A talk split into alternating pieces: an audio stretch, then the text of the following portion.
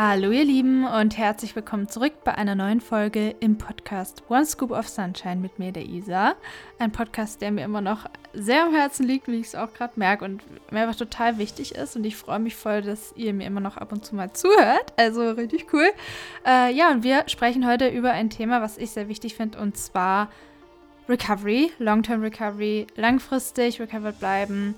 Ich hatte viele Fragen bekommen zu diesem Thema, wie ich das schaffe. Äh, viele schreiben immer mal wieder, was sie in mir sehen oder was sie sich für Sorgen machen und so weiter. Ich glaube, das ist ganz normal. Ich glaube, dass das halt auch ein Teil vom Prozess ist, festzustellen, was es in einem auslöst, wenn jemand zum Beispiel so einen Content macht wie ich und dann bestimmte Verhaltensweisen hat und so weiter und so fort.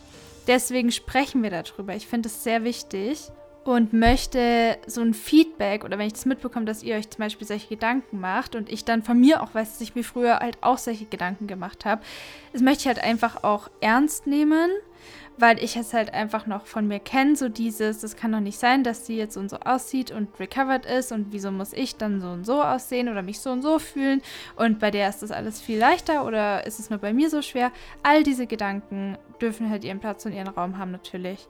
Deswegen sprechen wir jetzt einfach mal so ein bisschen über das Thema Long-Term Recovery und vielleicht ist ja ein bisschen was für euch mit dabei hier.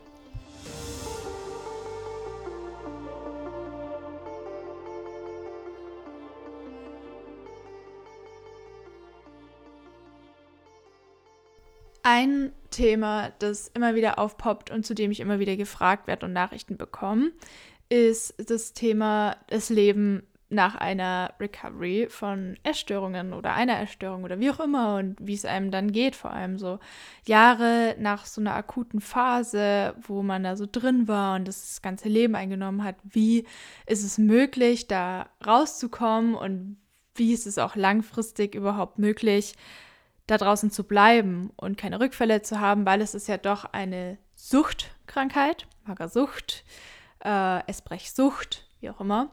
Und ja, Süchte haben es oft so an sich, dass man Rückfälle erleidet, wie ihr vielleicht schon mitbekommen hat, habt aus diversen Serien, Filmen, durch persönliche Erfahrungen oder äh, durch euer Umfeld. Jetzt ist es so, dass ich dazu sagen kann, dass ich schon finde, dass es wichtig ist, äh, ich, dass ich nur aus meiner eigenen Erfahrung jetzt spreche. Also das ist schon mal das Erste, was ich sagen will. Ist nur meine Erfahrung. Ist jetzt keine therapeutische Sichtweise oder was weiß ich, so ein medizinischer Ratschlag, wie auch immer. Oder hier evidenzbasiert auf irgendwelchen Studien, wie auch immer. Es ist jetzt einfach nur hier, wie ich das Ganze erfahre. Und ich würde sagen, dass es schon sehr wichtig ist, immer wieder zu reflektieren und sich auch Meinungen von außen so ein bisschen einzuholen und zwar mehrere. Also ich bin immer so ein Typ, ich brauche immer ein großes Sample an Meinungen, kann man sagen. Also ein breites Spektrum, auch von verschiedenen Personen, von Personen, die selber betroffen waren und da auch in einem ähnlichen Stadium wie ich sind. Was mir halt auch viel hilft, ist auch vor allem Leute zu fragen, die damit keine Berührungspunkte haben und vielleicht sogar auch mit dem Thema Sucht keine Berührungspunkte haben. Da, das sind so meine Bezugspersonen, wo ich sage, da interessiert mich die Meinung sehr, weil ich da einfach weiß, dass da nichts eigenes reinprojiziert wird von dem Gedanken. Natürlich tut es gut, jemanden zu haben, der das Ganze versteht und der halt sagt, ja, das habe ich auch erlebt, kann ich voll nachvollziehen und dann fühlt man sich verstanden und connected und es tut irgendwie gut und das brauchen wir auch irgendwie alle, so finde ich. Also so dieses Feedback von wegen, oh mein Gott, ich verstehe dich. Aber was wir halt auch brauchen, ist eine Meinung von außen, die sagt, hey, das hier erscheint mir als etwas oder eine Verhaltensweise, wo ich jetzt beobachte, dass dir das nicht so gut tut. Und meiner Meinung nach ist es auch nicht so gut oder nicht gesund. Oder, nö, ist alles in Ordnung, geht doch voll klar, äh, ist voll im Rahmen und du fühlst dich ja auch gut oder, oder dann auch nachfragt, hä, ja, aber wie hast du dich denn da gefühlt und so, weil oft ist es, finde ich, auch so, gerade solche Süchte sind ja so eine emotionale Angelegenheit. Also da werden entweder Emotionen gedeckelt, unterdrückt, kompensiert, äh, vermieden, wie auch immer die unangenehm sind und wir wollen eher Emotionen haben, wie zum Beispiel ein Erfolgsgefühl, Freude, wir haben es geschafft, wir fühlen uns wertvoll oder so. Ich finde, da ist es halt einfach ganz wichtig, dass man so einen Aspekt hat von oder so eine Person hat, die einen auch mal fragt, wie hast du dich denn dabei gefühlt oder was hat es in dir ausgelöst? Einfach so Fragen stellt, die man sich selber vielleicht im Prozess, in, während man in diesem Strudel ist des Lebens, des Tuns, des Verhaltens, die man sich halt einfach gar nicht mehr so stellt. Da kommen dann natürlich TherapeutInnen ins Spiel oder halt FreundInnen, ähm, die vielleicht eben zum Beispiel auch nicht betroffen sind und dann bestimmte Fragen stellen, aus deren Perspektive, die halt überhaupt nicht betroffen war, ist oder hoffentlich auch niemals sein wird, da ja, dann einfach sich so, so, so rationale Fragen fragt. Also da habe ich so ein paar Instanzen, die mir da einfach helfen und wo ich auch einfach so ein bisschen schauen kann, wie die das machen. Dazu möchte ich noch sagen, wie gesagt, ich bin nicht mehr im Extremhunger seit mehreren Jahren und es ist einfach nochmal was anderes, wenn man da drin ist, weil ich finde, da kann man wenn man sich jetzt, wenn wir jetzt über das Vergleichen reden mit Personen, die nicht betroffen sind oder keine Essstörung haben oder so, dass man da halt dann oft ja so ist, ja, ich muss einfach nur so essen wie die und mich so verhalten wie die und dann geht es mir wieder gut. Das meine ich jetzt nicht. Also das ist jetzt nicht das, was ich, wo ich sage, das ist die Lösung, weil im Endeffekt hat man ja dann ganz andere körperliche Bedürfnisse und braucht unter Umständen sehr, sehr viel mehr Nahrung als die Personen, die da jetzt einfach nicht in diesem körperlichen Zustand sind oder nicht aus so einer restriktiven Phase kommen, wie auch immer, ihr wisst schon Bescheid. Das ist nur noch mal so als Anmerkung. Was ich immer wichtig finde zu sagen, weil ich finde, es kann einen voll fertig machen, wenn man dann da drin ist und sieht, dass andere das halt gar nicht so brauchen und da jetzt halt, wenn man dann weggeht, irgendwie nun die halbe Pizza schaffen oder wenn überhaupt und man selber halt nochmal eine essen könnte. ähm, ja, das ist halt irgendwie einfach so und also was bei mir. Als Fazit kann man eigentlich zu meinem ersten Punkt sagen, zum Punkt sozialem Feedback, dass es da halt einfach ein Tool sein kann für einen selbst, um Rückfälle zum Beispiel zu vermeiden oder um sich selbst halt von außen ein bisschen mehr wahrnehmen zu können. Natürlich haben alle Menschen um einen herum, die man fragt, halt immer einen eigenen Filter. Also deswegen meinte ich eben, hat es mir besonders geholfen, immer Menschen zu fragen, die keinen Berührungspunkt mit Süchten haben, als jemand, der selbst davon betroffen ist. Jetzt nichts gegen Leute mit Süchten. Ich glaube, ihr versteht, wie ich das meine. Einfach um aus dem Blickwinkel nochmal drauf schauen zu können. Nicht, dass Nicht-Betroffene die perfekte Perspektive haben, aber ich habe dadurch halt einfach eine Vergleichsmöglichkeit und kann mir anschauen, was sind Parallelen, was nicht. Und das ist jetzt nicht mein absoluter Maßstab, diese eine Person, die nicht betroffen ist oder so, sondern ich höre mir mehrere Punkte an, mehrere Perspektiven, mehrere Sichtweisen. Aber der Hauptpunkt an dieser ganzen Sache ist eigentlich, dass ich kommuniziere, dass ich nichts geheim halte, dass ich kommuniziere, dass ich connecte, weil ich finde, eine unfassbar wirksame Strategie bei Süchten ist Connection. Sich mit anderen zu verbinden. Sobald Einsamkeit eintritt, geht es bei mir in die Richtung Anxiety, Depression, Süchte zur Kompensation von dem Gefühl der Einsamkeit. Disconnected sein ist ein Riesenpunkt bei Depressionen und deswegen finde ich das so unfassbar effektiv und sehr, sehr wichtig, diese Connection. Deswegen hat es mir zum Beispiel auch oft nicht ausgereicht, jetzt nur eine professionelle therapeutische, psychotherapeutische Instanz zu haben, mit der ich auf sehr rationaler Ebene und auch distanzierter Ebene relativ kommuniziere. Ich habe auch immer noch ein paar sehr persönliche nahe Kontakte gebraucht und das hat mir oft sogar mehr gebracht, auch diesen physischen, diese Berührungen noch zu haben, die Umarmungen und da dann die Kommunikation. Zumal ich aber auch immer respektiere und nachfrage, hast du gerade Raum dafür, dass wir darüber sprechen oder geht es dir gerade selber nicht so gut, weil im Endeffekt ist es ja auch immer eine Sache, was die andere Person auch braucht und ob das für sie jetzt gerade zu viel ist, ob das okay ist, darüber zu sprechen. Ähm, ja, da möchte ich natürlich auch immer Rücksicht drauf nehmen und frage, ob es in Ordnung ist, bevor ich dann erzähle und mein Herz ausschütte. Ja, und dann fühle ich mich am Ende aber halt einfach so ein bisschen erleichterter, verbundener und vor allem hilft es mir halt, dass ich mich nicht mehr so schäme für bestimmte Punkte, wenn ich sie ausgesprochen habe, gegenüber einer anderen Person. Genau, da war dann auch noch eine Frage, wie ich das Ganze halt reflektiere und da ist auch immer wieder in der Kritik, dass ich ja zum Beispiel auch so viel Sport mache oder viel mich bewege. Und ich finde, das ist zum Beispiel auch was, wo ich noch was, wo ich mich dazu äußern möchte. Gerade Sport ist, finde ich, was das Thema Recovery angeht, ein sehr gutes Beispiel, weil ich finde einfach, wir müssen wegkommen von dieser Sichtweise, dass jemand, der durch eine Essstörung gegangen ist, keinen Sport machen sollte. Und wenn er Sport macht oder sie, dann ist er oder sie irgendwie doch nicht recovered. Und das kann ja gar nicht sein. Oder wenn die Person zum Beispiel auch ein schlankes Erscheinungsbild hat, dann kann das gar nicht sein, weil dann ist die Person auf jeden Fall noch in der Essstörung, weil äh, ja, sonst ähm, sie, würde sie nicht so aussehen. Ich glaube, das spielt halt auch oft einfach rein, dass wir die Person anschauen und uns denken, also dass wir dann neidisch sind. Also so ging es mir zum Beispiel früher, dass ich halt die Person angeschaut habe und mir dachte, ich glaube das einfach nicht. Also ich kann es mir einfach nicht vorstellen von meiner jetzigen Perspektive als kranke Person, dass es möglich sein kann, dass jemand da das hatte, dann draußen ist, dann so aussehen kann, äh, wie es in meinen Augen mit meiner Bewertung durch mein Programming, durch die Gesellschaft halt als schlank interpretiert wird. Oder aber es kann einfach nicht sein, dass diese Person halt recovered ist. You, you get my point. Und das ist halt etwas, wo ich glaube, dass wir davon wegkommen müssen. Dass es halt einfach nicht sein kann, dass wir irgendwie denken, dass jemand, der das halt hatte oder eine Erfahrung gemacht hat, dass die Person dann irgendwie deswegen auf jeden Fall noch krank sein muss und da irgendwie keinen Sport machen sollte oder irgendwie uns da einmischen, wie die Person doch eigentlich leben sollte wie ihr Lebensstil ist. Und dazu möchte ich halt eben mich äußern, ohne, und das versuche ich jetzt, mich zu arg irgendwie zu rechtfertigen. das ist nämlich was, wo ich einfach sehr schnell reinrutsche. Aber ich glaube, da gibt es halt eigentlich keinen Grund zu. Ich möchte es aber trotzdem halt erklären, weil bei mir ist es einfach ein großer Punkt. Ich mag das gar nicht, wenn ich irgendwie missverstanden werde oder wenn mir Dinge unterstellt werden. Ich weiß, es sollte mir halt eigentlich egal sein, was andere denken. Ist es aber nicht. Gebe ich auch ganz offen zu. Leider. Ähm, deswegen erkläre ich es jetzt einfach mal. Sport ist für mich aktuell ein Druckausgleich. Und zwar hat sich mein Mindset halt ziemlich geschiftet von in der Erstörung als selbstquälendes etwas, was mir halt hilft, soll mich aufzuwerten. Meine Identität halt war mein Körper oder wie der halt aussah, die ästhetischen Aspekte des Körpers. Und es ging halt nur darum, dadurch dann soziale Anerkennung zu bekommen und mich halt auf eine Ebene zu bekommen, wie ich halt andere gesehen habe. Also die waren halt quasi über mir und ich wollte halt da auch hochkommen.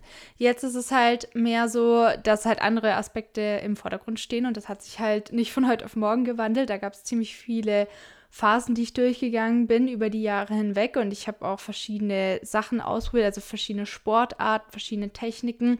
Äh, kann ich aber mal vielleicht anders, wann anders noch irgendwie Content zu machen. Jetzt ist auf jeden Fall, wäre es ein bisschen viel, weil wie gesagt, das ging über Jahre. Und jetzt habe ich gerade eine Routine für mich gefunden, die mir einfach sehr, sehr gut tut. Und ich finde, das ist halt etwas, wo ich mir auch echt wirklich erarbeitet habe. Also das ist gerade so dieses Mindset immer wieder zu adaptieren, immer wieder zu reflektieren und immer wieder umzudenken. Das ist halt etwas, was total der Prozess ist. Also das kann man nicht von heute auf morgen einfach so zack schnipsen und dann das ist ja wie mit der Recovery an sich oder dem Bezug zu Essen kann sich aber halt wirklich verändern und das ist halt so das Krasse. Trotzdem finde ich es hier auch immer wieder wichtig, äh, auch da, wie bei der Essenssache oder generell halt immer wieder zu reflektieren und auch äh, sich Perspektive von außen zu holen, Dinge auszudrücken, zu kommunizieren, wenn Unsicherheit bestehen oder wenn man sich halt hinterfragt und da halt oder hinterfragt und nicht ganz sicher ist, äh, ob das für einen wirklich so beneficial ist oder so gut ist, so ein Vorteil ist. Genau. Ähm, was ich noch wichtig finde, gerade bei Beispiel Sport, ist auch zu sagen, dass klar die Intentionen sind wichtig und die Zielsetzung, warum ich es mache. Also mache ich es jetzt zum Beispiel nur aus ästhetischen Gründen oder sind da vor allem auch Gesundheitsgründe dabei. Da hat mich zum Beispiel das Praktikum in der Reha sehr geprägt, also dass ich Bewegung einfach unfassbar wichtig finde und da einfach total dahinter stehe. Also das ist halt einfach meine Meinung und daran lässt sich auch, glaube ich, nichts mehr verändern, dass ich halt einfach Bewegung und Sport extrem wichtig finde. Genauso wie eine gute, ausgewogene Ernährung. Und das ist halt was, was einfach nachgewiesenermaßen und das ist halt irgendwie einfach ein Fakt, das Leben wirklich verbessern kann und einem auf allen Ebenen extrem helfen kann. Und das ist doch so was Tolles, dass wir es als Tool nutzen können. Es ist halt einfach schade, glaube ich, wenn der Fokus nur auf diese Ästhetik zum Beispiel gerichtet ist. Und da kommen wir jetzt auch schon zu dem Punkt und ich hoffe, dass ihr mich richtig versteht. Wenn man jetzt zum Beispiel diesen Charakter hat, dass man Dinge sehr durchzieht, dass man ein Ziel wirklich verfolgt, dass man sehr ehrgeizig ist, sehr perfektionistisch, wie auch immer, und das Ganze halt ausleben möchte auf eine gesunde Art und Weise, dann finde ich, kann man ja eigentlich diese Charaktereigenschaften, die man genutzt hat, um sich so tief da reinzutreiben, in diese Essstörung eigentlich auch nutzen, um zum Beispiel etwas zu tun oder äh, Gewohnheiten zu adaptieren, anzunehmen, die einem wirklich, wirklich gut tun. Also man kann ja jetzt quasi diese Charaktereigenschaften, die man anscheinend so extrem zu haben scheint, ja auch für seinen eigenen Benefit nutzen und dann halt wirklich so nutzen, dass man da dass es einem am Ende richtig, richtig gut geht und man da Gewohnheiten wirklich verfolgen kann, die gut tun. Und alleine die Intention, dass man etwas tut, dass es einem gut geht, ist ja auch ein Riesenunterschied. Ich war zum Beispiel während der Essstörung total in diesem Selbsthass drin und wollte gar nichts so wirklich Gutes für mich tun. Ich war total gegen mich und habe gegen mich gekämpft. Das ist ein Riesenshift, ein riesen Mindset-Shift, dass ich jetzt halt so mich ernähren und bewegen möchte, dass ich ein gutes Lebensgefühl habe und dass es mir gut geht und dass da so in meiner Gewohnheit jetzt auch mittlerweile drin ist, dass selbst wenn ich in depressiven Phasen bin, wo mir nichts irgendwie groß was bedeutet, was das angeht, einfach wo ich sehr, sehr wenig oder sehr geringfügig nur zu mir durchkomme, dass ich selbst dann diese Gewohnheiten weiterführe und halt einfach trotzdem esse, auch wenn ich zum Beispiel Appetitlosigkeit erfahre oder wie auch immer. Das heißt, der zweite Punkt, den ich nennen möchte, der halt helfen kann, long-term zu recovern oder halt da draußen zu bleiben, weil im Endeffekt ist es ja schon oft so, dass alte Gedanken wieder hochkommen können oder dass man vielleicht wieder getriggert wird oder dass es vielleicht wieder in die Richtung geht. Wobei ich schon mal gesagt habe, dass ich glaube, also aus meiner Erfahrung jetzt, dass es bestimmte Punkte gibt, die Points of No Return sind, also wo man einfach nicht mehr hin will, weil es so, so schlimm war. Trotzdem kann es ja sein, dass es zum Beispiel wieder in die Richtung geht, also so Tendenzen hochkommen. Und da war eben der erste Punkt jetzt dieses soziale Feedback. Und der zweite ist jetzt dieses das Nutzen der eigenen Charaktereigenschaften für den eigenen Benefit. Also da dann einen kompletten Shift zu machen von zum Beispiel Self-Hate zu Self-Care.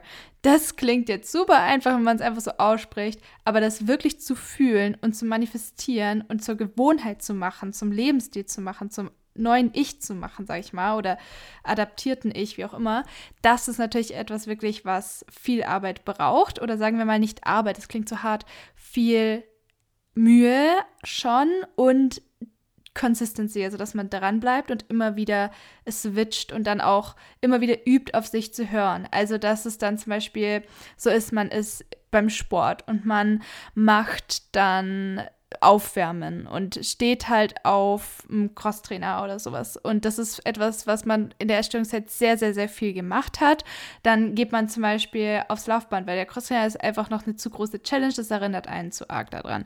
Auf dem Laufband ist es dann so, dass es relativ gut läuft. Dann merkt man aber nach zehn Minuten, oh Mann, okay, äh, wird mir irgendwie zu viel und ich komme gerade in so ein Mindset von zwingen und noch mehr und die Zahlen triggern mich hier gerade, die ich auf dem Bildschirm sehe.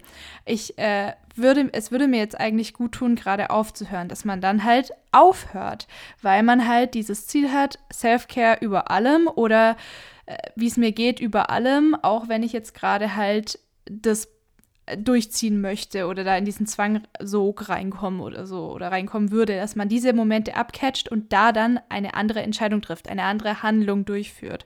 Das macht man immer wieder und wieder und wieder und das wird zur Gewohnheit, wissen wir ja alle. Und das habe ich halt eben bei ganz vielen kleinen Sachen gemacht. Und dann irgendwann war ich dann bereit, bestimmte Dinge wieder zu machen, bestimmte Übungen, die ich halt in der Essstörung gemacht habe. Und das war nicht mehr so schlimm, weil ich halt einfach mir mehr vertraut habe, dass ich ja aufhören würde wäre es mir zu viel. Oder dass ich dann was anderes machen würde. Und da komme ich jetzt nämlich zu der anderen Woche. Also ich hatte jetzt ähm, zwei Wochen eben und die eine war jetzt eben so, dass ich total gut drauf war letzte Woche und total confident und da voll Bock auf alles hatte, voll motiviert war. Und äh, da halt einfach Sport gemacht habe, wirklich rein aus der Freude deswegen heraus. Also es macht mir doch einfach Spaß. Und es war für mich so krass, weil ich jetzt die letzten Wochen es eigentlich viel einfach genutzt habe, auch weil es mir Spaß macht, aber vor allem als Druckausgleich und weil ich mich danach besser und erleichtert gefühlt habe. Also ich hatte diesen Druckaufbau innerlich, diese Anspannung und habe das als Ausgleich gebraucht, neben diesem ganzen Lernen, bla bla bla. Also es war für mich immer so es ist halt keine Bestrafung, sondern es ist eine Belohnung, dass ich das halt mache, dass ich mir die Zeit dafür nehme und dann auch dort dusche und dieses Ritual halt für mich habe. Äh, also es gibt mir auch Strukturen im Alltag und so eine Routine eben. Und das andere war aber halt ähm, dann in der depressiven Sache zum Beispiel ist es halt oft so, dass ich da dann überhaupt nicht den Sinn drin sehe. Zum Beispiel war ich dann oft schon eine Woche oder zwei einfach nicht. Also ich gehe dann einfach nicht, weil ich halt einfach nicht den Sinn da drin sehe. Ich habe dann dadurch keine Freude und es ist mir dann auch völlig egal und dann gehe ich halt auch einfach nicht und dann äh, mache ich halt auch einfach nichts. Und das ist halt dann oft so, dass mir das dann, dass es dann noch mehr dazu führt, dass es mir noch schlechter geht und dass ich noch tiefer da rein sinke, obwohl mir das halt eigentlich, also der Sport halt einfach, der macht halt was im Gehirn und baut halt Stress ab und hilft halt bezüglich Adrenalin und äh, kann auch Glücksgefühle ausschütten und so eigentlich würde mir der halt helfen und das dann einfach manchmal schwer in depressiven Phasen, das halt durchzuziehen.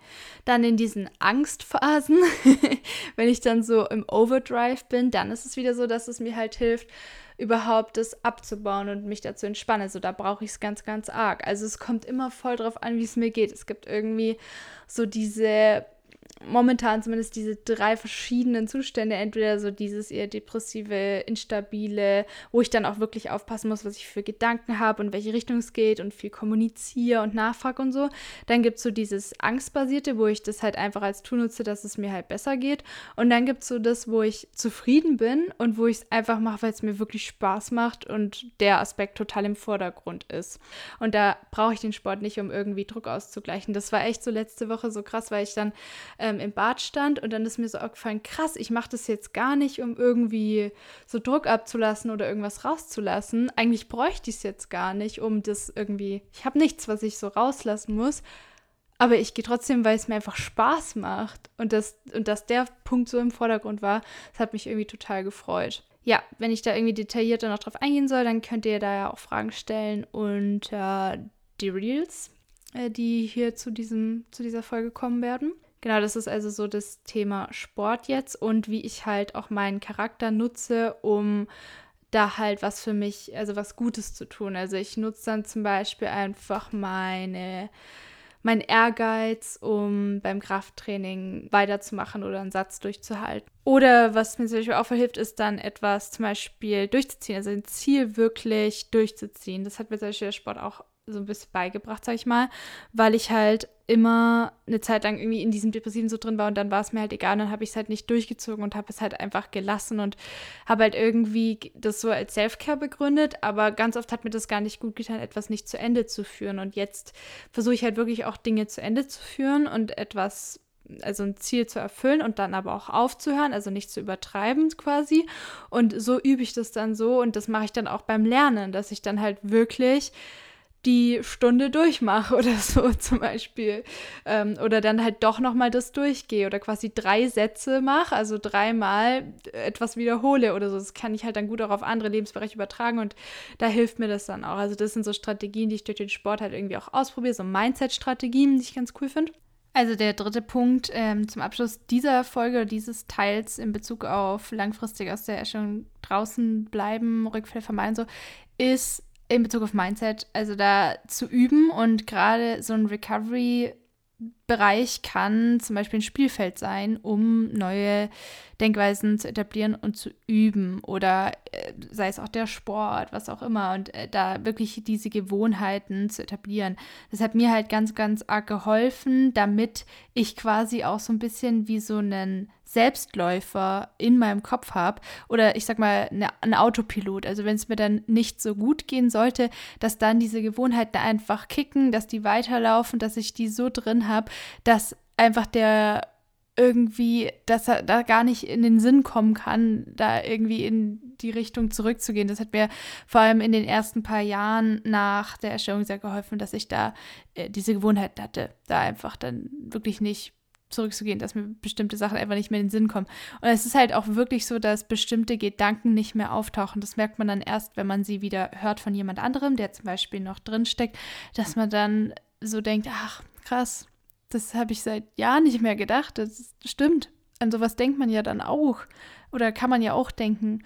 Also das sind dann auch solche ja, Feedbacks, die man daraus noch für sich mitnimmt.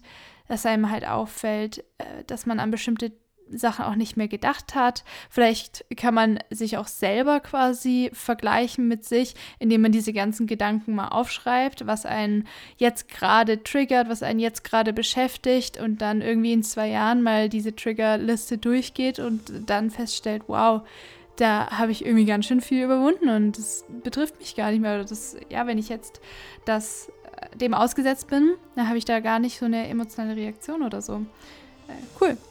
habe ich irgendwie geschafft, darüber hinwegzukommen oder das Ganze zu shiften. Und wie habe ich das gemacht? Kann ich das auch auf einen Trigger, den ich jetzt aktuell noch habe, übertragen? Das sind so Strategien, die man anwenden kann in Verbindung mit Journaling auch. Ja, das wäre jetzt also der erste Teil so zu diesem Thema. Wenn ihr dazu Fragen habt, wie gesagt, gerne unter den Content zur Folge und dann können wir da noch weiter drauf eingehen. Und dann hoffe ich, dass es euch geholfen hat. Vielen, vielen Dank fürs Zuhören. Wir hören uns beim nächsten Mal wieder und ich wünsche euch jetzt ein herzliches Namaste bis dahin und alles Liebe, eure Isa.